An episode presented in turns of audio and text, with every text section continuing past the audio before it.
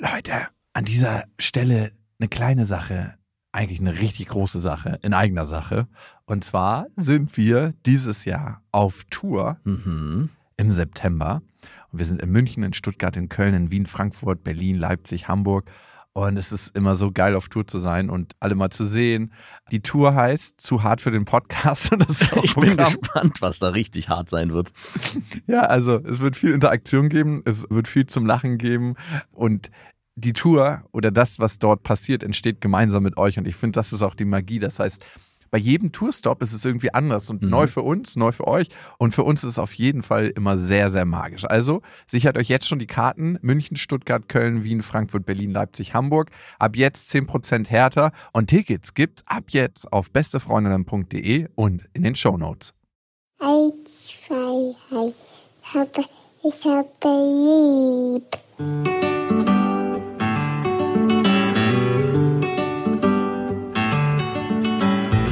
Das sind beste Vaterfreuden. Keine bösen Wörter. Alte Fremde, alte Schöpfe. Setz dich bitte hin. Der langweilige Podcast übers Kinderkriegen mit Max und Jakob. Hallo und herzlich willkommen zu Beste Vaterfreuden. Denkst du, dass du an der richtigen Stelle bist? Man hatte ja mal eine Vorstellung davon, wie es sein wird, ne? Mit 20, mit 19, mit 18. Wie es mal sein wird, wenn man in Anführungsstrichen angekommen ist, wenn man fertig ist mit all dem, wenn man Familie gegründet hat, in welchem Haus man wohnt, was für einen Job man hat, wie man mit seinen Kindern ist, was für eine Freundin man hat. Willst du sagen, du bist an der richtigen Stelle im Leben? Also es ist interessant, dass du es fragst, weil ich mir regelmäßig darüber Gedanken mache, ob all das, was bis jetzt passiert ist und wie es gelaufen ist und wie sich mein Leben so darstellt, ob es das ist, was ich mir immer gewünscht habe, weil ich mir es irgendwann mal genauso auch ausgemalt habe, dass ich mit Familie, mit zwei Kindern, im Idealfall junge Mädchen, Jetzt ist Mädchen Junge geworden. ja, leider, Siehst du, schon mal nicht so, wie du es dir in einem vorstellst. Haus, mit einer wunderschönen Freundin, Ah ja, optische Reize sind ja am wichtigsten. Mhm. Und gerade morgens, wenn ich aufstehe und unsere Kinder rüberkommen und so dieses, kennst du vielleicht auch so dieses wunderschöne Idealbild verhaftet ist äh, und auch man sich das so einbrennt, man kuschelt kurz mit den Kindern und tobt ein bisschen rum, dann habe ich es auf jeden Fall. Es gibt aber immer wieder mal Leerlaufphasen und ich glaube deswegen auch der Titel heute, wo nicht nur Langeweile entsteht, sondern auch ein Gefühl von, ist es das? Also war das jetzt alles? Gehe ich dann so irgendwann auch über die Schwelle in den Tod mit dem, was ich dann zurückgelassen habe? Also, und was wäre passiert, wenn ich an manchen Stellen in meinem Leben die Weichen anders gestellt hätte? Also zum Beispiel die klassische Frage, wollen wir ein Kind kriegen? Damals mit meiner Freundin. Hätte ich die damals anders beantwortet oder für mich herausgefunden, ich will das in die, zu dem Zeitpunkt gar nicht, dann wäre ich jetzt definitiv nicht an der Stelle, wo ich jetzt wäre, sondern wahrscheinlich wäre das der krasseste Bruch überhaupt gewesen. Mm, Das wäre das Beziehungsende für euch gewesen wahrscheinlich, ne? Natürlich, ja. Also groß, ja, mit hoher Wahrscheinlichkeit. Ich glaube, für manche Menschen, und damit meine ich nicht dich, sondern ist einfach irgendwann das, was in der Beziehung zwischen diesen beiden Menschen zu leben ist, gelebt. Mhm. Und dann gilt es, irgendeine neue Aufgabe zu schaffen. Und diese neue Aufgabe können auch Kinder sein. Also komisch das klingt. Ich glaube, manche schaffen sich damit eine neue Aufgabe. Ja. Und damit schaffen sie auch einen Zusammenhalt innerhalb der Beziehung. Was ich nämlich manchmal feststelle, dass das Bedürfnis nach Wachstum, nenne ich es jetzt mal, innerhalb einer Beziehung bei zwei Individuen oftmals anders ist. Dass der eine sich total entwickeln will und so an sich arbeiten will. Vielleicht gibt es bei denen auch mehr Baustellen. Und der andere sagt, ja, nö, eigentlich fühle ich mich ganz wohl, wie es alles ist und es ist super. Und das heißt ja nicht, dass der andere, der wachsen will und der sich verändern will, sich nicht wohlfühlt. Ne? Aber trotzdem gibt es da unterschiedliche Bedürfnisse. Und Kinder können dafür gebraucht werden, und da sage ich bewusst gebraucht werden, um eine neue gemeinsame Aufgabe zu schaffen. Also gerade mit Kindern stellt sich dann auf einmal eine ganz neue Lebensphase ein und man muss gar nicht mehr so stark an sich selber arbeiten. Also das ist auch eine Man Sache. arbeitet ja an den Kindern. Genau. Und natürlich tut sich da was Neues auf und man arbeitet irgendwie auch trotzdem an sich und an seiner Durchhaltekraft zum Beispiel, wenn man die Nächte nicht schläft. Also man kommt an ganz andere Formen der Grenzen, aber die eigentliche, wirkliche Selbstentfaltung, die vielleicht vorher stattgefunden hat, die ist dann erstmal pausiert und alles überträgt sich eigentlich auf die Kinder. Wie kann ich das Ideal oder wie kann ich die ideale Erziehung schaffen, die ich mir vielleicht irgendwann mal Ja, vorgestellt die habe? Selbstentfaltung findet über die Kinder statt. Die findet ja immer noch statt, aber es ist halt übertragen. Es ist halt wie ein Projektor auf irgendwas. Übrigens interessant, dass du sagst, weil ich habe letztens mit einem Kumpel gesprochen, der ist schon ein gutes Stück älter, der ist 52 und hat nie Kinder gekriegt. Und er meinte, als seine Eltern gestorben sind, ist ihm das erste Mal aufgefallen, dass er niemanden hat, wo er so seine Eigenschaften und all das, was ihm seine Eltern weitergegeben haben, dieses Paket an, ja, wie soll man es beschreiben, Talenten und das, was du in die Welt bringst. Und natürlich entsteht das ja auch durch das Kind selber, aber es ist so ein bisschen so, wenn du einen Speicherchip hast, ne? Ja. Und so 10 Gigabyte sind frei und du lädst schon mal so 150 MB rauf. Ja. Das machen ja eigentlich die Eltern mit einem ganzen Set und da sind positive, negative Sachen dabei und von da aus ist der Grundspeicher füllt das Kind selber auf. Wobei 150 Megabyte in unserer heutigen Gesellschaft wirklich ein Kind ist, was massiv unterfördert worden ist und wahrscheinlich nicht mal maximal ein paar Wörter mitbekommen hat. Also es müssten schon ein paar Gigabyte oder wenn nicht sogar Terabyte sein. Okay. Aber Du, du verstehst, was ich meine. Auf jeden Fall.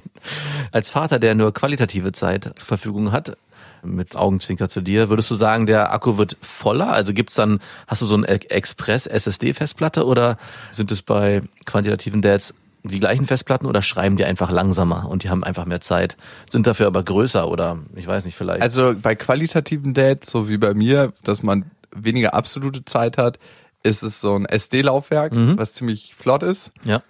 und aber trotzdem genau arbeitet. Dafür aber wahrscheinlich nicht so eine lang, also es kann, besteht immer die Gefahr, dass es abbricht oder kaputt geht oder der Speicher. Ja, man darf den Laptop nicht fallen lassen. Das ist schon mal richtig. Und bei quantitativen Dates, so wie dir, da wird immer wieder die gleiche Information reingeschrieben. oh, Papa, das hast du mir schon tausendmal gesagt. Ja, aber ich habe nichts mehr. Meine Informationen sind hier am Ende. Und es werden immer wieder alte Sachen überschrieben und überschrieben. Aber und immer wieder mit den gleichen Informationen. irgendwie äh, entsteht ja. Echolali Dad. Ja, auf jeden Fall. Aber um darauf nochmal zurückzukommen, es ist interessant, dass du es beschreibst, weil meine Tochter hatte ja gerade Geburtstag, ist vier Jahre alt geworden und meine Tante hat ihr eine Nachricht eingesprochen per WhatsApp. Ich war auch erstmal sehr überrascht, dass sie das überhaupt konnte. Das hat sie auch mehrfach formuliert. Und Es war sehr lustig, überhaupt das zu hören, bis es zu dieser Sprachnachricht kam. Und sie war, und das habe ich dann auch von meiner Mutter erfahren, sehr traurig, dass ich nicht da sein konnte. Und man hat es auch in der Stimme gehört. Also so, ein, so eine gebrochene, traurige Stimme. Das ist das letzte Mal, bevor ich sterbe, dass ich meine Enkel.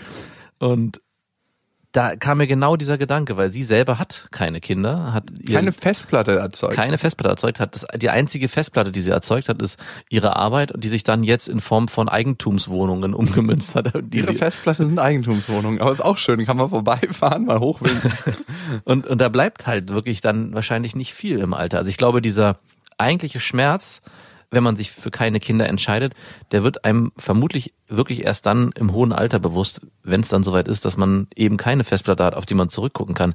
Und was ist es dann? Ist es dann der intrinsische Wunsch, was erzogen zu haben oder ein Kind gezeugt zu haben, was das eigene, was man selber im Leben irgendwie voranbringen will, weiterführt? Oder ist es einfach nur der Verlust, aus dem Leben zu gehen, ohne diese Liebe mal gespürt zu haben, ein eigenes Kind zu haben? Ich glaube, die Liebe, die kannst du dir gar nicht vorstellen, bevor sie da ist.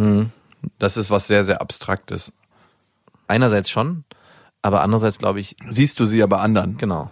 Ich glaube, es ist zum einen wahrscheinlich dann doch die Liebe, von der du gerade gesprochen hast, wenn du sie bei anderen beobachtest. Und die erzeugt eine Einsamkeit und ein Loch, was manche Menschen vielleicht empfinden und auch gar nicht so befriedigen können, weil es genau aus der Richtung kommt. Und alles andere, was du dann zu dir nimmst und machst, wäre eher wie Methadon und nicht ein Kind halt. Ja. Und dieses Zusammenkommen im Alter, du kommst ja auch extrem an im Alter und auch total zur Ruhe und spürst deshalb, was aktuell ansteht, viel, viel mehr, als wenn du jung bist und umherpist. Das wird dann ziemlich groß, glaube ich. Und da ist dann auch der Verlust, hey, krass, das habe ich jetzt nicht irgendwie.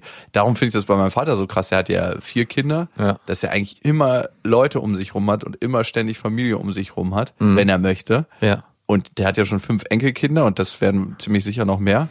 Also meine Schwestern strengen sich an. Hast du auch was vor? Oder, oder ist, schon, ist schon was in der Meine Pipeline? Festplatte hatte gerade einen Absturz und ist im Reset-Modus. Muss neu hochgefahren werden. Ja, ja, nee, die braucht, die muss neu beschrieben werden. Und äh, formatiert, sorry. Stimmt. Die ist nicht Mac und PC kompatibel. Kann nur noch in kleinen Portionen draufgeschrieben werden. Nee, und das ist schon eine schöne Sache. Übrigens, ich hatte letztens ein Erlebnis mit einem älteren Herrn und zwar war ich in so einem Innenhof in Berlin und das war so ein riesengeiler Innenhof. Hatte ich noch nie vorher gesehen. Das waren fünf, sechs Häuser zusammengeschlossen. Und wir waren da mit ein paar Leuten und die Nachbarn hatten ein Grillfest gemacht. Und bei diesem Grillfest war so ein älterer Herr eingeladen und wir sind halt so rübergegangen, ich mit Lilla und da war so ein kleines Planschbecken und Lilla wollte sich halt, so, da haben die ihr Bier gekühlt und Lilla wollte sich halt sofort nackt ausziehen oder drin baden gehen. Ja. Und der alte Herr, das hatte ich vorher nicht gesehen, hat so Fotos gemacht und kam dann auch gleich zu uns an und hat so Fotos gemacht von, von Lilla Was? wie sie nackt in dem Planschbecken ist und ich so. Hatte du der hast sofort, ey, der hat auch leider optisch meinem Klischee von Kinderschänder entsprochen. okay, so, so ein alter Mann, der gerade noch so zittrig die Kamera halten kann und die schon so geschakt hat, als ob er sich einen runterholt. Ne? War, war das wenigstens so eine alte Kamera, die Nee, schon... nee, war schon digital. Ah, war schon digital. Natürlich. So mit so diesem Hebel, der immer noch so Nee, schön... nee, nee. Leute, die das öfters machen, die fotografieren nur noch digital. Kann man besser versenden im Internet, weißt du. Und ich so, hm. auf der einen Seite, glaube ich, will einfach nur die Stimmung einfangen, weil es total schön findet. Und auf der anderen Seite dachte ich mir so, ey krass, du machst gerade Fotos. Und, und ich habe mich schon mal dann so in eine Richtung gestellt, dass ich sie mit dem Körper verdecke, ne, mit meinem Körper. Und er so, hey, guck mal hier. und wollte so immer weiter um uns rumwandern und ich immer so mitgegangen. Und dann habe ich irgendwie gedacht so, ey, reagiere ich gerade über und das sind einfach nur fucking normale Fotos? Oder ist es komisch? Und dann habe ich irgendwann gesagt, hey, äh, ist eigentlich nicht so schön für mich, äh, wenn sie Fotos machen, wenn, wenn sie nackt ist. Auf keinen Fall. Und also ich kann Ihnen die auch gerne schicken. Ja, natürlich können Sie mir die gerne schicken. Das sind ja auch digital. Das ändert auch nichts daran, dass Sie die auch haben, dachte ich mir so. Nee, nee, ist schon okay. Dankeschön. Ähm, wir machen lieber keine Fotos. Hat er die dann alle gelöscht? Er hatte sie nie richtig drauf, weil ich immer so Weil du immer mit deinem riesengroßen Penis da ihm da war, die, die, die Immer vor der Linse immer, war. Am Ende nur oh immer nein, Erwachsenenpenis. schon wieder die einäugige Schlange, immer von links und rechts grinst. Der sie. macht mir hier alles kaputt. das schöne Erlebnis. Ein anderer Nackter hat sich schon mit aufs Bild gestrichen. Ich kann ihn die auch schicken. Wie, wie sie sich da zu einen runterholen oder einfach nur die. Aber mal ganz ehrlich, wo kam denn dieser Mann nochmal her? Der war von denen, die das Grillfest gemacht haben, Ah. also von den Nachbarn, die Eltern waren das. Ah. Und dann bin ich halt meiner Ex-Freundin rübergegangen und habe ihr das so erzählt und sie war auch so ein bisschen innerlich empört. Und dann habe ich so rübergeguckt und gemerkt, dass der Typ einfach mal von allen Fotos gemacht hat und so die Erlebnisse einfach eingefangen hat für seinen Sohn, der die Grillparty gemacht hat. Ah. Und der dachte einfach, wir gehören dazu und wollte das schöne Erlebnis, dass so ein Kind sich so an so einem Planschbecken erfreut, einfangen. Und ich dachte mir so, ey, hätte vor 20 Jahren irgendjemand was dazu gesagt? Irgendwie, auf der einen Seite will ich nicht so spießig sein und auf der anderen Seite denke ich mir so, irgendwie ist es auch nicht nötig, dass irgend so ein Fremder Nacktfotos von meiner Tochter auf seinem Ding hat. Ist Äh, super schwierige Situation. Also ich weiß nicht, ich finde es nicht so schwierig, weil ich finde es schon nochmal einen Unterschied zu vor 20 Jahren. Wenn vor 20 Jahren sich der Opa dahingestellt hat mit seiner analogen Gritschratsch-Kamera. Hätte er das höchstens in einer- seiner Laubensiedlung genießen Genau. können, wenn er die analogen Fotos weitergegeben hätte. Also die maximale Vervielfältigungsrate wäre da halt noch nicht so hoch gewesen. Und im Gegensatz dazu ist so eine digitale Kamera oder Handy, wenn da einer steht und gerade Nacktfotos von Kindern im Pool macht und es ist eine fremde Person, also da muss heute schon jemand, egal wie alt er ist, ein Gespür dafür haben, dass das eigentlich nicht okay ist. Ich selber mache ja schon gar keine Nacktfotos mehr, zum Beispiel meiner älteren Tochter, wenn die im Pool planscht, weil ich denke, das ist auch nicht unbedingt notwendig, gerade wenn ich mit dem Cloud-Speicher von Google arbeite und die ständig hochgeladen Ah, wird. da will ich ehrlich gesagt, ey. Aber macht Es wurden gerade, WhatsApp hat gestern nicht funktioniert, Facebook nicht, Instagram auch nicht. Und das, der Grund ist, dass die Server gehackt wurden und mehrere äh, Nacktfotos von Nein, Kindern aber Fotos geklaut wurden und irgendjemand hat jetzt diese Fotos. Ah, okay. Aber würde es für dich einen Unterschied machen, ob sich Karl-Heinz in seiner Gartenlaubensiedlung mit drei Kollegen darauf einen runterholt, auf die analogen, oder so ein Kinderschänderring von 5000 Leuten auf digitalen Fotos? Macht das für dich einen Unterschied? Das macht für mich keinen Unterschied, aber trotzdem würde ich, Die, trotzdem würde ich im Vorfeld schon versuchen wollen, darauf zu achten. dass der Schänderkreis klein bleibt. Ich will gar nicht erst die Situation erschaffen, künstlich, dass jemand dasteht und mit seiner Handykamera von Kindern, die baden im Pool, Fotos macht. Also es muss irgendwie, weiß ich, mein, mein Gefühl sagt, es muss auch nicht sein. Die können gerne, wenn die einen Badeanzug haben oder wenn man untereinander ist äh, mit Familie und Freunden, ja, aber so, ich weiß nicht, so eine fremde Person Ich habe auch Nacktfotos von mir als Kind und das war voll cool. Also es ist irgendwie schön zu sehen, dass ich die habe, weil es gibt ein Foto von mir, wo alle meine Verwandten, ich habe ja die Hälfte Ostverwandtschaft und die Hälfte Westverwandtschaft Mhm. und die ganzen Ostverwandten, die baden halt alle immer nackt, ne? Da, ich Ja, glaube, ja. es wurde in der DDR Ja. keine einzige Badehose verkauft. Das ist auf jeden Fall ein Geschäftsmodell, was für Insolvenz gesorgt hat. Oder die, in Westen, oder die durchsichtige beste Freundin in Badehose wäre es denn gewesen. wo nur das Logo so an der Seite drauf ist, zum Ranten, auf den Arschbecken B und dann F. Oh, wieder ein Merch-Artikel. Und das ist so ein Foto, wo mein Vater, mein Opa und ich so nackt auf dem Steg sitzen. ja. Ich war da, glaube ich, zwei Jahre. Und das ist total ein schönes Erinnerungsfoto. Und das Problem war halt an dem Tag, dass der alte Mann schon so zittrig war, dass es halt so aussah, als ob der vor Erregung gezittert hat. Und ich habe gemerkt, er hatte einfach so einen Zitter. Der war so ganz so, ja, schnell, guckt mal.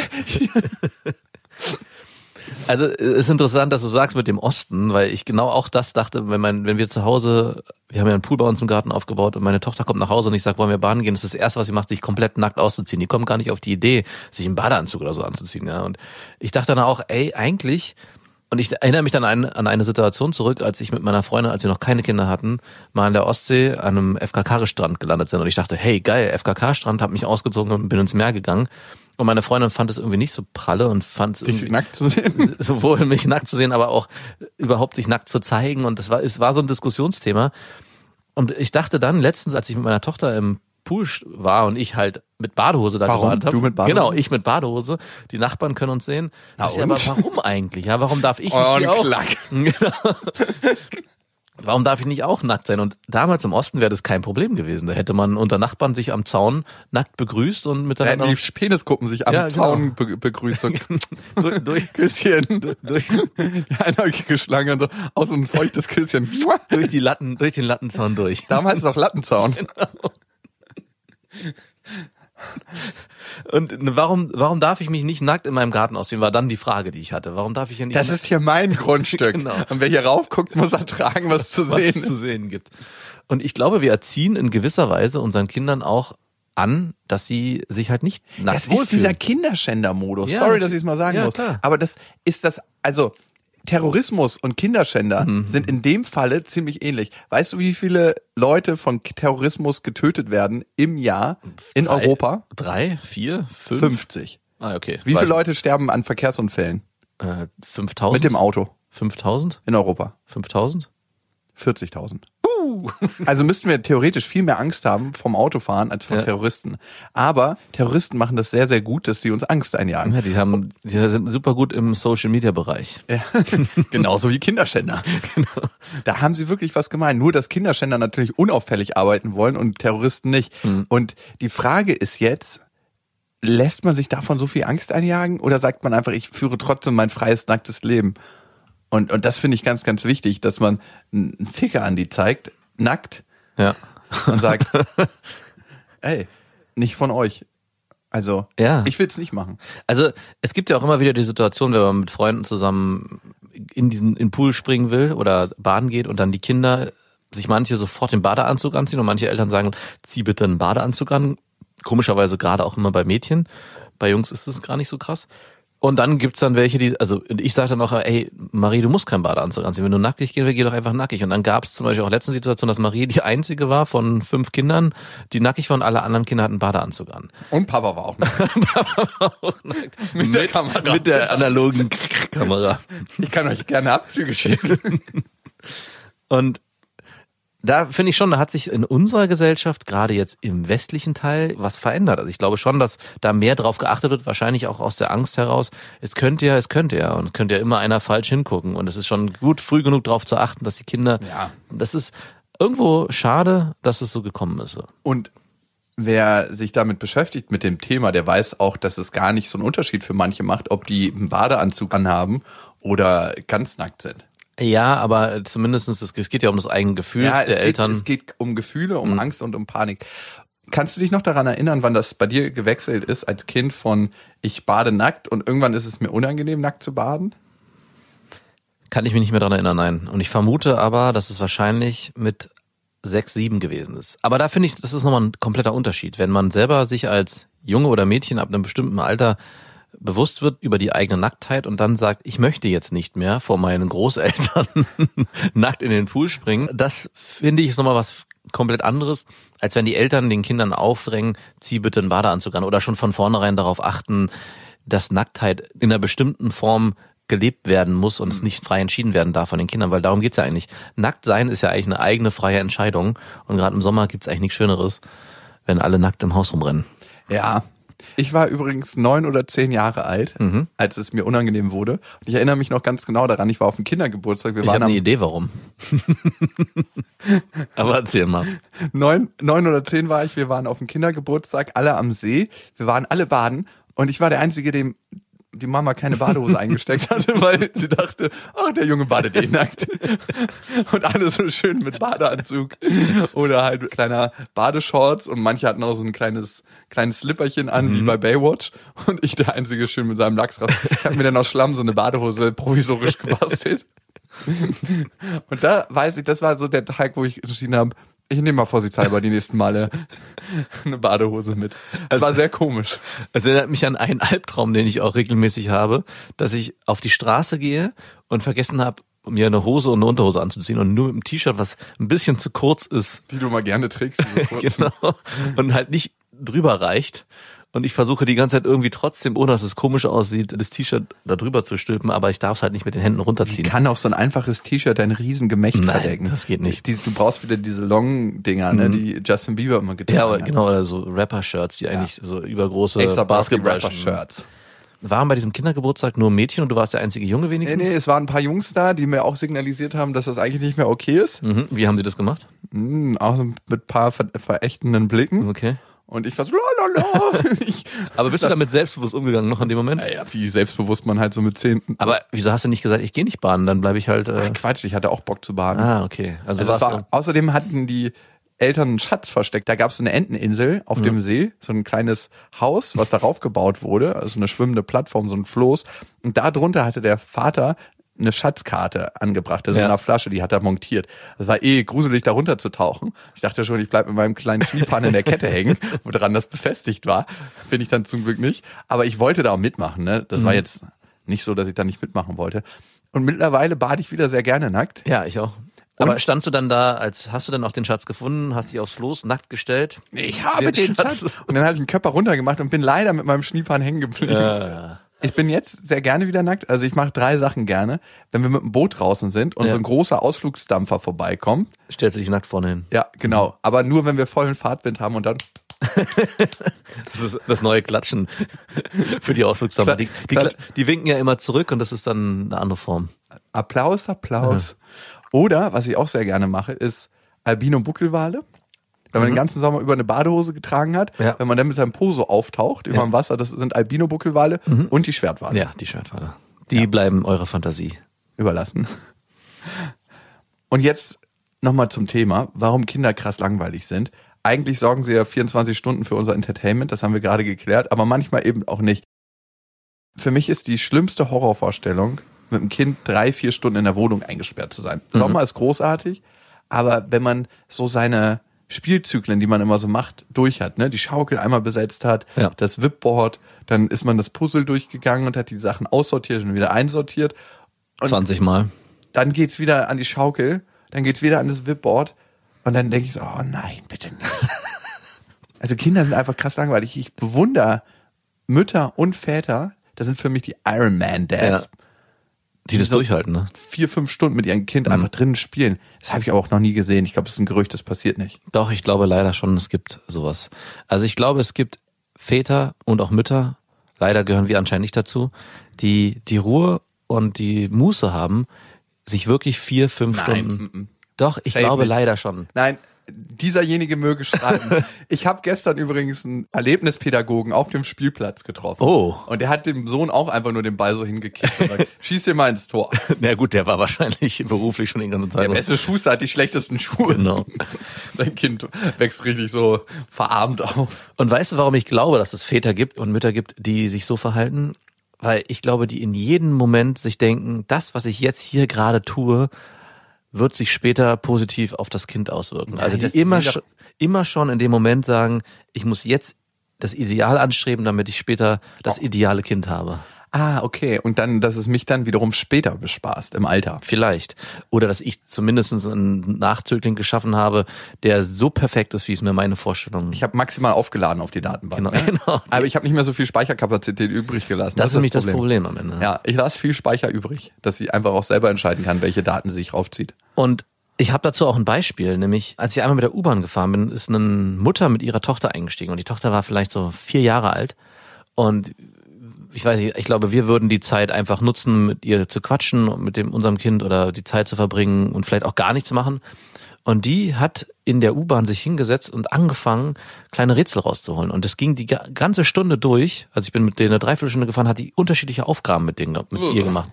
Und ich dachte mir, wenn sich das den ganzen Tag so durchzieht und wahrscheinlich auch schon immer durchgezogen hat, bedeutet das, dass sie mit ihrem Kind in jeder freien Minute eine Situation erschafft, wo das Kind nicht nur bespaßt wird, sondern auch immer gefördert wird mit unterschiedlichen. Wie so ein kleines Äffchen, wo Ja, man wie so immer ein wieder Äffchen. Bananen im Käfig versteckt. Genau. Und muss es suchen.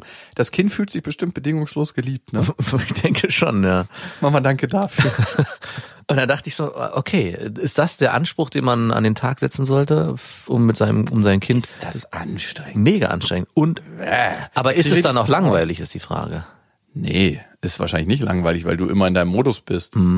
Also ich Ah, merke, dass ich total die Sachen genieße, wenn meine Tochter einfach. Ich habe ja das Problem, dass ich in meiner beruflichen Welt und auch leider in meiner Freizeit oftmals und das ist auch so ein Schattenthema, wie man so schön sagt in der Spiritualität, dass ich mir das auch selber kreiere und erschaffe, aber darüber reden wir mal in beste Freundinnen dass ich immer auf Zack bin. Also, dass ich immer Entscheidungen treffe. Im beruflichen Alter geht's nicht anders. Also, ich würde sagen, ich treffe so 150 Entscheidungen am Tag Wow. für andere Menschen.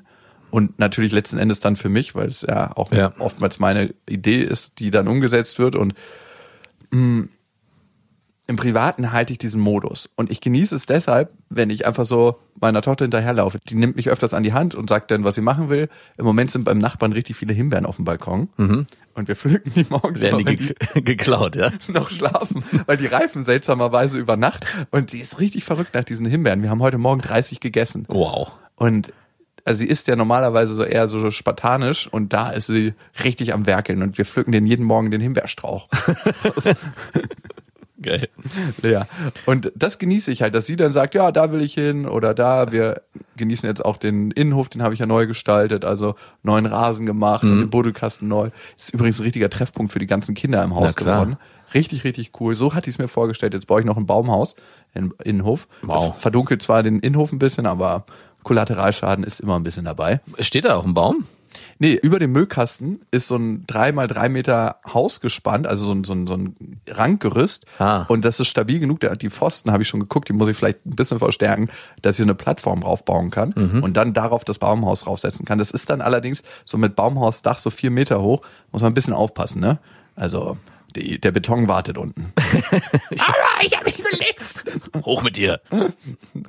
Das ist wenigstens nicht langweilig. Muss man rollstuhlgerecht bauen, dass sie dann da auch gut raufkommt später. Danach, ja. Kann man als anderthalbjähriges Kind schon einen Rollstuhl bekommen, oder? Das ist tatsächlich ein Problem, dass es für ganz kleine Kinder noch keine Rollstühle gibt. Aha.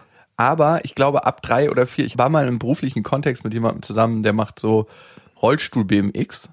Das heißt, der droppt richtig in Halfpipes Ja. rein, ist der dritte oder viertbeste der Welt. Und der hat andere Kinder gecoacht. Und das war so krass zu sehen. Da war so ein anderes kleines Kind im Rollstuhl, so ein Mädchen, ne? Und die Kinder haben ja trotzdem den Bewegungsdrang, auch wenn die im Rollstuhl sitzen. Na, vor allem merken die ja auch gar nicht am Anfang, also wenn sie so geboren worden sind, dass es ein Defizit ist. Das finde ich immer sehr faszinierend. Und das Kind war so mutig, also es war ein kleines Mädchen und ist da rumgerollert und wollte die ganzen Rampen hoch und ich wollte jedes Mal sie anschieben und ihr helfen von hinten, aber sie meinte so, nee, nee, sie schafft das und die hat sich so krass abgekämpft. Und da gibt's schon Rollstühle, auf jeden Fall, die ich gesehen habe zumindest, aber für die ganz kleinen Kinder gibt's so ein paar Vereine, die machen so Spezialanfertigungen, damit die überhaupt mobil sind. Und die erleben ja auch ganz viel, wenn sie mobil mit so einem kleinen Rollstuhl unterwegs sind, anstatt auf Ja. einer Stelle festzusitzen oder nicht frei entscheiden zu können, wohin bewege ich mich jetzt. ja, Genug von deinen Horrorszenarien. das war deins. Ich möchte mal gerne deinen Innenhof sehen, den habe ich noch nicht gesehen. Der ist ja noch nicht so aktuell, den gibt's ja erst seit zwei Wochen, so wie er ist, oder? ja, ich hab, hab da richtig gewütet, ey. Die wollten dafür 5000 Euro haben, den neu zu machen. Und da habe ich gesagt, nee, das Geld kriegt ihr nicht. Und ich habe da mit so einer Spitzhacke gearbeitet und alles rausgeholt. Ey, wenn du diese Spitzhacke siehst, ne, die hat an der einen Seite so eine Axt und auf der anderen Seite Ja. so eine Schaufelform mit spitzer Kante. Ich kann damit so krass wüten. ja, es macht auch so einen Bock damit zu arbeiten. Ich hatte, hier, siehst du noch, ich hatte richtig Blasen an Ah, okay, hab mich schon gewundert. Denkst du, es ist vom, vom, von der. Selbstbefriedigung? Natürlich nach einem Jahr. Aber da hättest du eigentlich genug Hornhaut haben müssen. Auf jeden Fall, da ist ein richtiger Tennisarm entstanden. nee, hat auf jeden Fall Spaß gemacht. Wie entgehst du denn der Langeweile mit den Kindern? Das ist das Problem. Also es gibt zwei unterschiedliche Szenarien. Wenn ich mich, und deswegen habe ich von diese Mutter angesprochen oder auch die Eltern, die es schaffen, glaube ich, in jeder Situation sich die Zeit und die Muße zu nehmen, mit ihren Kindern auch diese Langeweile auszuhalten. Aushalten, das ist ein schönes Wort im Mhm, Zusammenhang genau, darum geht's am Ende. Und genau darauf wollte ich hinaus, dass wenn ich es schaffe, mich darauf einzulassen und es auszuhalten, diese Langeweile entsteht dann nach einer gewissen Zeit was Neues, nämlich eine Verbindung, wenn man es schafft, zuzulassen, mit dem Kind oder den Kindern, die das dann ausfüllen. Dann geht's gar nicht darum, was ich mit denen mache oder wie ich mit denen Zeit verbringe oder ob ich jetzt mit denen puzzle oder was auch immer, sondern dass man sich auf Augenhöhe mit den Kindern bewegt und das auch emotional durchspürt. Das passiert aber nur dann, wenn ich auch wirklich alleine bin mit den Kindern und genug Zeit ist und ich mir diese Zeit auch nehme und mich nicht ablenke mit anderen Geschichten, zum Beispiel Handy oder was ich auch eine Zeit lang gemacht habe, ist irgendwas hören im Ohr mit einem Bluetooth-Kopfhörer auf der einen Seite Ja, ja, Papa kommt gleich. Ja, findet er toll. Und dann so halb dabei sein, ne? Mhm, super, ne? Also ich, ich meine, ich fühle mich dann auf der einen Seite auch ein bisschen schlecht, aber auf der anderen Seite denke ich, ey, hier jetzt fünf Stunden lang nur Heiti-Teiti machen, wenn ich doch, ich meine, es gibt ja immer die Diskussion, muss ich voll dabei sein oder man sollte eigentlich voll dabei sein und nicht abgelenkt sein, sondern hundertprozentig beim Kind. Waren unsere Eltern voll dabei. Eben, ich halte es aber auch nicht immer aus und deswegen muss ich mich manchmal ablenken. Kennst du das, wenn deine Freundin kommt, dass man so innerlich denkt, so, okay, jetzt habe ich wieder Pause? Natürlich. Ich war jetzt hier gerade eine Stunde beschäftigt. Hey, Moment mal, ich habe die letzten Eine Stunde Wochen. rechnet sich auf gegen vier von Nee, nee, nee, drei Wochen. Ja, und dann nimmt man sich automatisch einen Gang zurück. Ne? Ja. Jetzt bin ich wieder in der 30er-Zone der Fürsorge. genau. Spielstraße, ja, bitte. Es geht den Kindern ja gut. Mein Argument ist dann immer, es geht ihr ja gut. Ich meine, da muss ich wirklich fragen. Wir haben so viel Zeit, wir nehmen uns auch so viel Zeit. Wie viel Zeit hatten sich, haben sich unsere Eltern damals für uns genommen? Also, Meine Mutter verdammt viel. ja, ja, okay. Aber ja, deine Mutter verdammt viel. Aber dein Vater auch? Also von 0 bis 6, sag ich mal? Meine Festplatte war damals noch nicht so, also Festplatten sind ja gewachsen ne, Ja. in der Zeit und es sind viel mehr Informationen heute drauf als damals. Und ich hatte damals, denke ich mal, so 128 MB, also die erste Speicherkarte auf dem Handy, wo es so Ja. normale SMS noch verschickt wurden.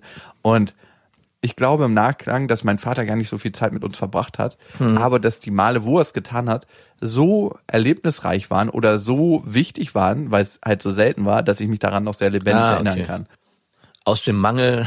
Aus dem Mangel entstehen Erinnerungen.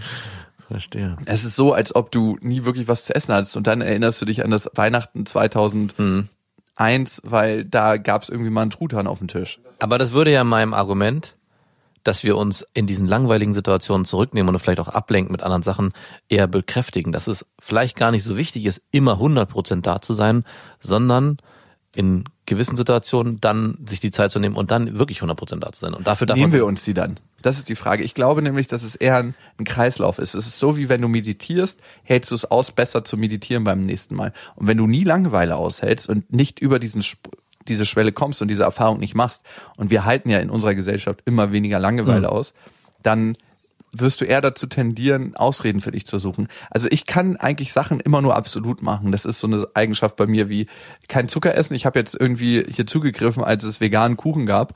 Und veganer Kuchen, die ersetzen ja die ganzen Geschmacksfüller immer, die durch Fett entstehen, durch Zucker, Ja. habe ich den Eindruck bei veganen Kuchen. Ja. Und ich habe mir da zwei Stücken genommen und war wieder back on track. Nice. Und Bist du jetzt wieder Zuckeresser? also ich habe hier gerade was getrunken, wo Zucker drin war, aber eigentlich eigentlich noch nicht so wirklich zurück, wie ich auch immer noch Vegetarier bin. Ne? Ja. Aber trotzdem merke ich, dass absolut mir leichter fällt. Also absolut mein Handy weglegen und dann nicht und dann mit den Kindern sein, als ich gucke jetzt auf mein Handy nur ein paar Mal. Also radikal ist für dich die bessere Lösung als Der einfachere. Hm, okay, die einfachere. Ja, muss ich auch sagen. Also für mich ist es auch einfacher zu sagen, ich lege mein Handy weg in eine Schublade und die ist zu und es ist auf lautlos gestellt und dann ist es aus der Reichweite. Also ich kann auch nicht mal eben zugreifen, als wenn ich sage, ich lege es mal eben hin und nehme mir jetzt Zeit, dann bin ich auch gleich wieder dran. Also es ist schon einfacher auszuhalten, wenn man sich wirklich darauf fokussiert zu sagen, ich nehme mir jetzt die Zeit und gehe den radikalen Schritt. Eine Sache, die ich auch gerne mache, um der Langeweile aus dem Weg zu gehen, und das mache ich nicht nur für meine Tochter, das mache ich vor allem auch für mich, ist zu bekannten Freunden oder zur Familie fahren und zu sehen, ihr geht's denn gut und ich kann das Ganze aus der Ferne beobachten. Natürlich. Und dann greife ich nur ab und zu ein, so Trampolinspringen jetzt, jetzt zwei, dreimal, Genau. ein bisschen im Buddelkasten buddeln, kurz mal den Pool auffüllen, damit die baden gehen können. Aber sonst ziehe ich mich immer wieder zurück und ich denke mir, oh ja, die sind im Flow und die sind unter sich, die Kids, und das ist auch ganz, ganz wichtig, damit die untereinander bonden können. Ich lege mir dann so meine Sachen zurecht und dann kann ich mich zurückziehen. Ja. Also das ist ein Rezept. Auf jeden Fall. Also mit Freunden was unternehmen, damit die Kinder spielen können, ist auch mein Rezept. Was mittlerweile passiert ist bei meiner Tochter, was ich sehr erstaunlich finde, ist, dass sie sich am Tage zwischenzeitlich wirklich anderthalb Stunden komplett zurückzieht in ihr Zimmer und dort mit Puppen und Pferden spielt. Und sobald ich reinkomme und dann vielleicht auch mal den Wunsch habe, zu sagen, ey, kann ich mitspielen, sagt sie, Papa, geh bitte raus, ich möchte nicht, dass du hier bist. Schon gar nicht, wenn du nackt bist. nackt Dad, nackt Dad. Und also das war vor einem halben Jahr noch anders. Da gab es die Situation, dass ich mit ihr Puppen spielen musste und sie das nicht alleine spielen konnte. Ich dachte, oh ey, kannst du das bitte alleine spielen? Das ist ja wohl nicht so schwer, da ein bisschen in den Puppenhaus rumzuspielen. Und jetzt ist es andersrum, dass ich gerne ab und zu mal zwischendurch mit ihr zusammen dieses Rollenspiel spielen würde, weil ich gerne eigentlich Rollenspiel spiele und sie mich aber nicht dabei haben will. Und da frage ich mich, ob das daher gekommen ist, dass ich vielleicht in gewissen Situationen damals nicht ausgehalten habe, sondern mich selber immer abgelenkt habe und sie gesehen hat, nee, Papa ist ja nicht hundertprozentig prä- präsent. Oder ob sie einfach den Entwicklungsschritt gemacht hat und gesagt hat, ich will alleine spielen, weil ich es alleine auch besser kann und möchte. habe ich eine ähnliche Situation zu. Und zwar, meine Tochter ist jetzt immer selbstständiger und sucht auch Kontakt natürlich außerhalb dieses ganz engen Familienbundes. Zum Beispiel zu meinen Schwestern oder auch zur Nachbarin. Da ist sie heute Morgen rübergegangen, ne, nachdem wir die Himbeeren geklaut hatten. Ja. Dann ist die Nachbarin schon früher wach gewesen. Dann hat sie geklopft. Wir weiß jetzt schon, wie man an der Scheibe Ah, klopft. okay. Wollte rein dort und dann sind wir dort reingegangen und dann hat sie sich halt so Sachen zeigen lassen, so Kochlöffel und dann dachte ich mir so, oh, dann setze ich mich mal gemütlich hin, aber es war auch trotzdem so ein Ding dabei, das hätte sie vor einem Monat noch nicht gemacht, da den Kontakt suchen und auch sich Sachen zeigen lassen und so auch ganz aktiv das und da dachte ich mir auch, ist es, weil sie weiß, dass ich morgens nicht so 100, 100 Prozent auf Zack bin Ja. oder ist es, weil sie einfach Lust hat, mit anderen Menschen in Kontakt zu treten? Also aus dem Mangel oder aus dem Überfluss heraus entstanden? Ich kann dir doch auch den Löffel zeigen. Wieso musst du das jetzt die Nachbarin machen? Andere Frage. Wenn du nackt aus der Dusche kommst ne, und noch nackt bist, wenn deine Tochter an deinem Schniepan zieht, nimmst du ihre Hände weg oder lässt du sie das entdecken? Äh, ich nehme die Hände weg. Ja. Ich sag, nein, das ist Papas. Aber Mama benutzt das doch auch. Die Frage kommt noch nicht. Aber es ist immer ein äh, großartiges Gelächter, aber es wird schnell alles unterbunden. Äh, Wir sind ja nicht in den 69ern. Vor allem nicht bei den Grünen. genau da. Wie machst du es denn? Hm, ich bin da immer so, Ich meine, du bist, mich wundert es, dass du vom Vierteljahr war es ja noch so, dass du deine, mit deiner Tochter noch nicht mal baden gegangen bist, sondern sie in der Badewanne gebadet hast und du draußen warst. Mittlerweile hat sich das geändert? ja, ich möchte auch nicht, dass sie das anfasst, weil das fühlt sich irgendwie komisch und falsch an. Aber Es- ja. irgendwie denke ich mir auch, ey, am Ende ist es ein Stück Haut Ja. und äh, ein Fleischlappen. Also so eklig und komisch ist das an.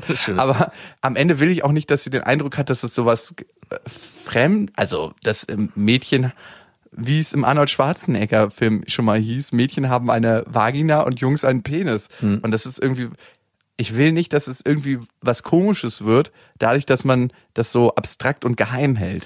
Nee, ich glaube, das ist es nicht. Ich glaube, was man machen kann, ist wirklich zu sagen, und das mache ich, das ist meins. Also, Das hat jetzt Papa mal.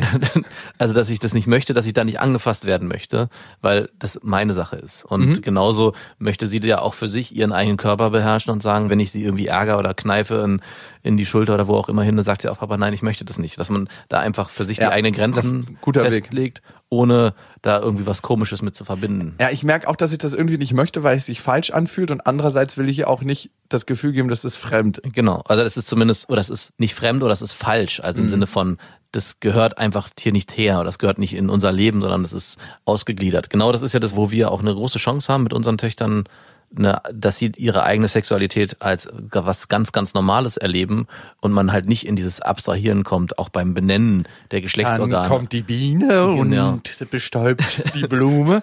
Ja, da finde ich, sollte man einfach ganz offen und locker drüber reden. Aber ich meine, das ist bei mir noch in weiter Ferne. Was natürlich näher dran ist, wenn sie im Sandkasten war, ne? Ja. Dann ist abends die halbe Mumu voller Sand, ne? Das musste auch irgendwie rausgespült werden, Ja. weil das ist wirklich so ein, so, so ein kleines Biotop mit Sand. Ja. Ma machst du das bei deiner Tochter?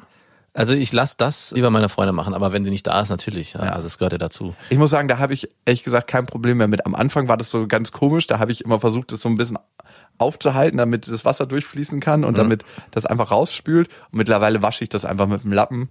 Mög- Dann, dann ist gut. Also meine Tochter ist jetzt schon älter, da lasse ich das sie alleine machen. Also Ah, okay. Das Also da sage ich auch jetzt beim Duschen und so schon länger, sage ich, wasch dich mal selber. Also das, weil ich das nicht möchte und auch meine Freundin macht das und wir haben ja junge Mädchen, da ist es schon so geschlechterverteilt, komischerweise, mach du mal den Jungen, also das sagt meine Freundin zu mir, kannst du mal Felix da sauber machen, wenn da Sand dran ist etc. Und ich sag genauso, kannst du ihr mal bitte auch zeigen, wie man sich zum Beispiel die Mumu wäscht. Das möchte ich nicht unbedingt machen. Warum soll ich dann nicht auf meine Freundin zugreifen, die anscheinend besser weiß, wie das funktioniert. Ich weiß noch, als mein Vater mir das gezeigt hat, wie man seinen Pipi-Mann richtig wäscht, da war ich sechs Jahre und da hat er darauf bestanden, dass man mal die Vorhaut so richtig zurückzieht. und das bei so einem kleinen Kind, wo das noch nicht so weit genug ist, eigentlich gar nicht gut. Nee. Und was hat sie sich gebildet? Eine Fimose. In der Nacht bin ich schreiend aufgewacht. Und dann hatte sich so ein Riesenring um meinen kleinen Penis gebildet. Und ich dachte, als erstes dachte ich mir, wow, ist der groß geworden. Endlich. Und dann musste ich, zu ins Krankenhaus. gewartet. Und das nächste, woran ich mich erinnere, dass sie so ein kleines Zelt über mich aufgebaut hatten, so ein Iglo und so eine Bettdecke über mich gespannt hatten. Und ich bin aufgewacht im Krankenhaus. Und zwei Ärzte kamen rein und meinten so zu meiner Mutter, wir konnten die Vorhaut noch gerade retten. Die wurde dann nämlich in Vollnarkose wieder zurückgezogen. Also, wie so zwei Ärzte an diesem kleinen Schniepan beschäftigt waren. So eine an der Vorhaut, und der andere mit dem Finger hat die so re- zurückgestopft. Ich brauche eine größere Lupe. Aber das sagen sie ja bei dir heute auch noch. Ja, ja, genau. Aber ich glaube, das ist auch der Grund, warum meine Vorhaut nicht so richtig mitgewachsen ist. Äh, wahrscheinlich. Also ich sehe ja eher aus wie beschnitten. Bei dir ist es ja ein bisschen anders. da möchte man so, ah, wo, wo, wo, wo, wo machen. Das ist Lippenkuss durch den Garten und Lattenzaun. Also ein Kumpel von mir musste mal ins Krankenhaus, weil er als kleiner Junge im Stehen zum ersten Mal gepinkelt hat auf einem ganz normalen Klo und dann aber den Sitz nicht richtig hoch gemacht hat und er seinen Schniedelwutz auf die Kante gelegt hat und dann der ganze Deckel voller Schwere Pam runtergeflogen ist. Und dann musste er auch Dick ins Krankenhaus. Slap. Ja, musste er auch ins Krankenhaus, weil der schön an, dick angeschwollen ist. Hm, geil. Ist auch eine Geschichte fürs erste Date. Auf jeden Fall. Auch meine Fimosen-Story. Mhm, auf jeden Fall. Wir haben noch ein paar Hörermails bekommen und ich würde sagen, weil wir jetzt schon ein bisschen fortgeschritten sind mit der Zeit, machen wir noch eine. Ihr könnt uns schreiben an beste@bestefreundinnen.de mit dem Betreff Vaterfreuden.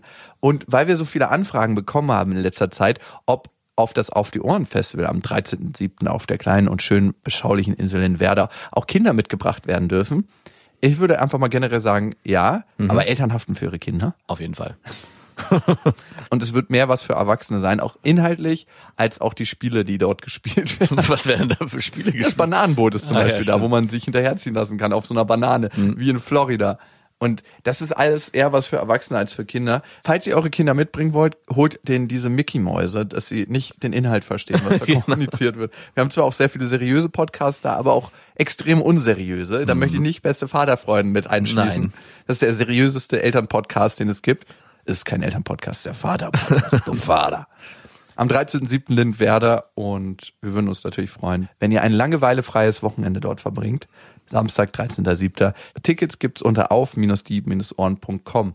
Und ihr könnt diesen Podcast natürlich abonnieren auf Spotify, dieser iTunes und auf iTunes freuen wir uns besonders über Bewertungen. Das hat die Roxy Rock gemacht. Sie hat geschrieben, hallo ihr zwei, ich höre den Podcast, ohne dass ich Kinder habe und es bringt mir persönlich super viel, weil es einfach auch um generelle Verhaltensweisen geht, zum Beispiel, wie man seinen Nachbarn mit dem Penis begrüßt, Mit der Penisspitze, bitte. die ich bei meinen Freunden und Ex-Partnern, Familienmitglieder etc. aus einer anderen Sicht sehe und dadurch nochmal anders verstehe. Danke an euch. Roxy, vielen Dank für deine Bewertung. Und jetzt zur Hörermail. Und die kommt von Lotta. Hallo ihr zwei. Vor drei Jahren habe ich bei einem Auslandsaufenthalt in Island meinen jetzigen Freund kennengelernt.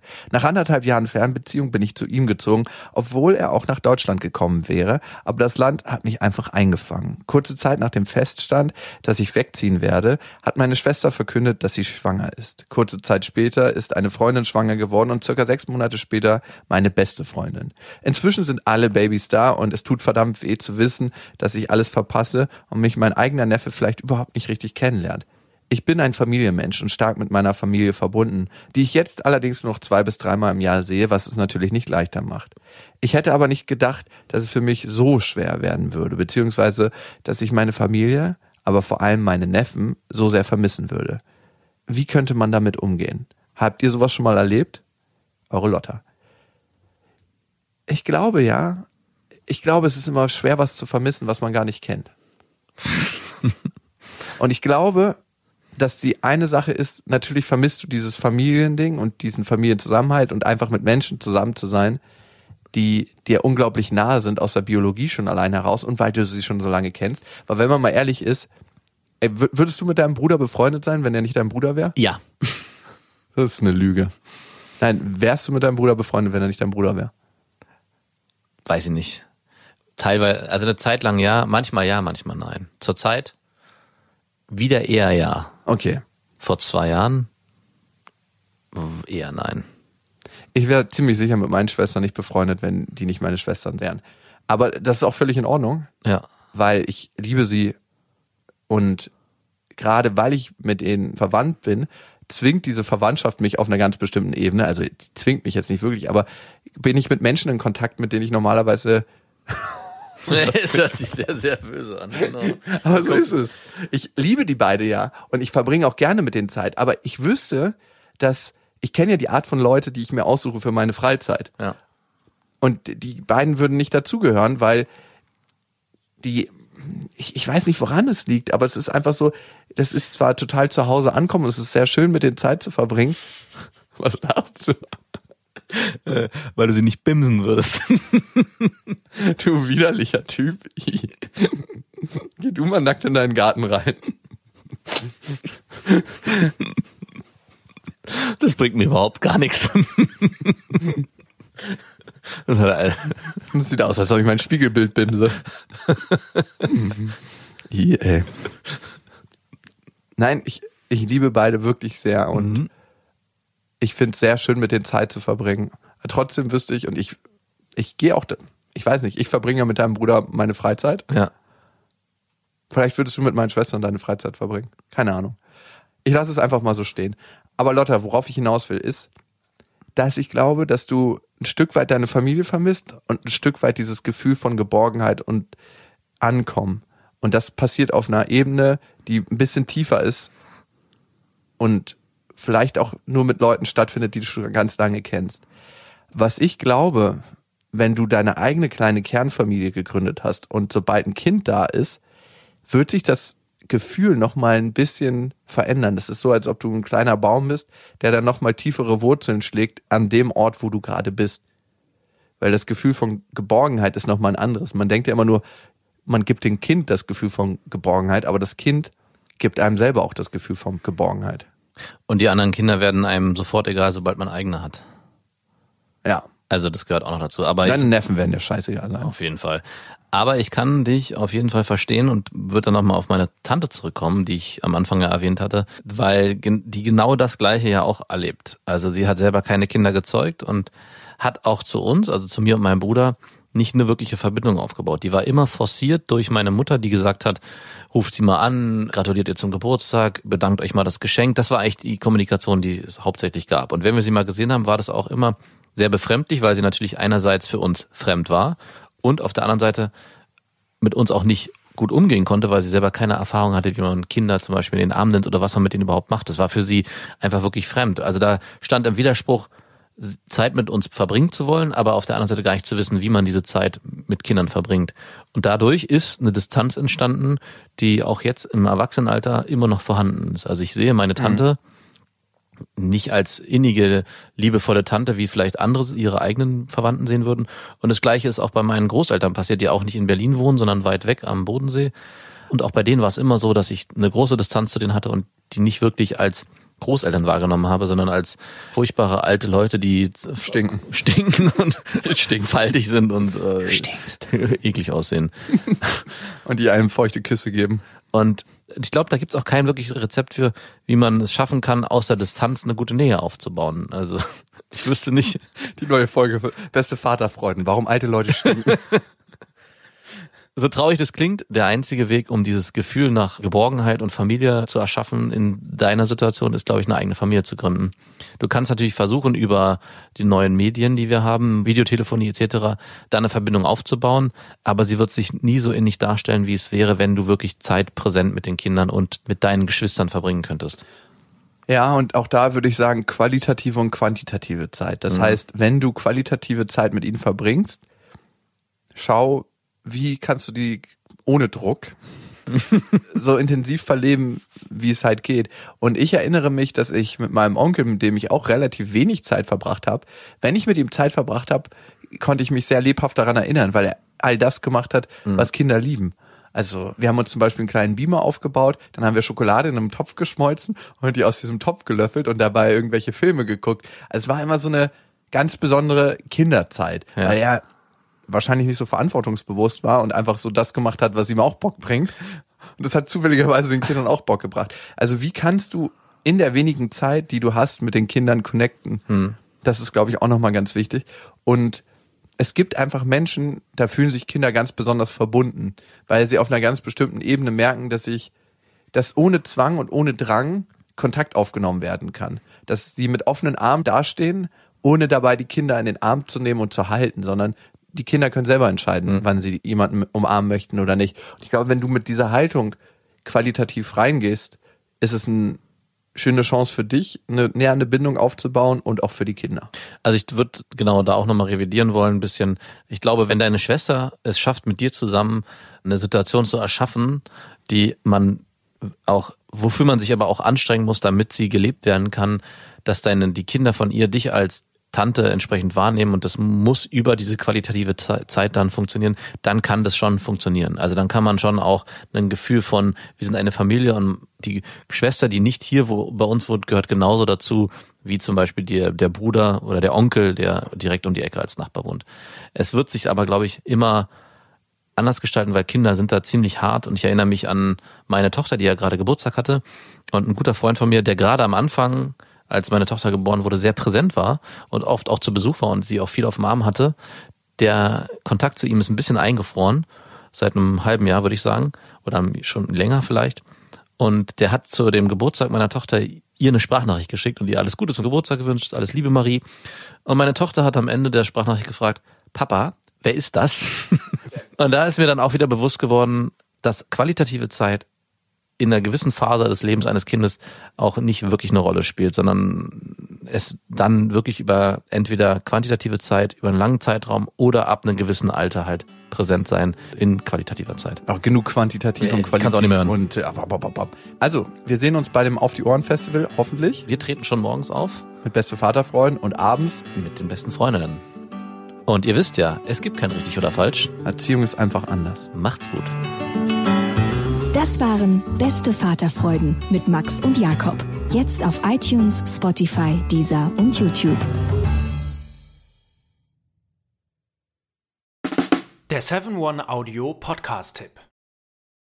Hallo, ich bin Lynn. Und ich bin Leo. Ihr kennt uns vielleicht schon vom True Crime Podcast Mord auf Ex. Eigentlich sprechen wir da ja jede Woche über Verbrechen. Aber da gibt es ja noch ein anderes Thema, das die Menschen und uns schon immer fasziniert hat. Die Liebe. Krasse Geschichten, die wirklich passiert sind. Bonnie und Clyde zum Beispiel. Cleopatra und Caesar Oder Diana und Charles. oder halt Camilla. Liebe gibt's bei True Love aber auch nicht nur im klassischen Sinne. Es geht auch um Familie, um die Liebe zum Beruf oder sich selbst oder Freundschaft. Am besten sind ja auch eh die Filme, wo dann am Ende steht, nach einer wahren Begebenheit. Das sind so Geschichten, die kannst du dir eigentlich gar nicht ausdenken. Ja. Und das gibt's jetzt eben als Podcast. Und das Ganze heißt True Love. Ja, der Name sagt's eigentlich schon. Aus True Crime wird True Love. Krasse Geschichten, Plot-Twists und verrückte Protagonisten. Es ist also in anderen Worten ein Podcast für alle, die True Crime hassen, aber auch für alle, die True Crime lieben. Macht euch bereit für ein neues Podcast-Genre, True Love. Oh, ich kann es gar nicht abwarten, euch die Geschichte zu erzählen von zum Beispiel dem Jungen, der nach seiner Mutter gesucht hat. Jahrelang, auch wenn ich wahrscheinlich dabei heulen werde. Oder die Geschichte von Sissy. Also der Film ist nichts dagegen. Ab dem 20. Oktober, überall wo es Podcasts gibt, True Love. Echte Geschichten, wahre Liebe. Voller Werbespruch, oder? Ja, aber es ist ja auch schön. Der Podcast macht ja glücklich. Ja, deswegen jetzt am besten direkt abonnieren.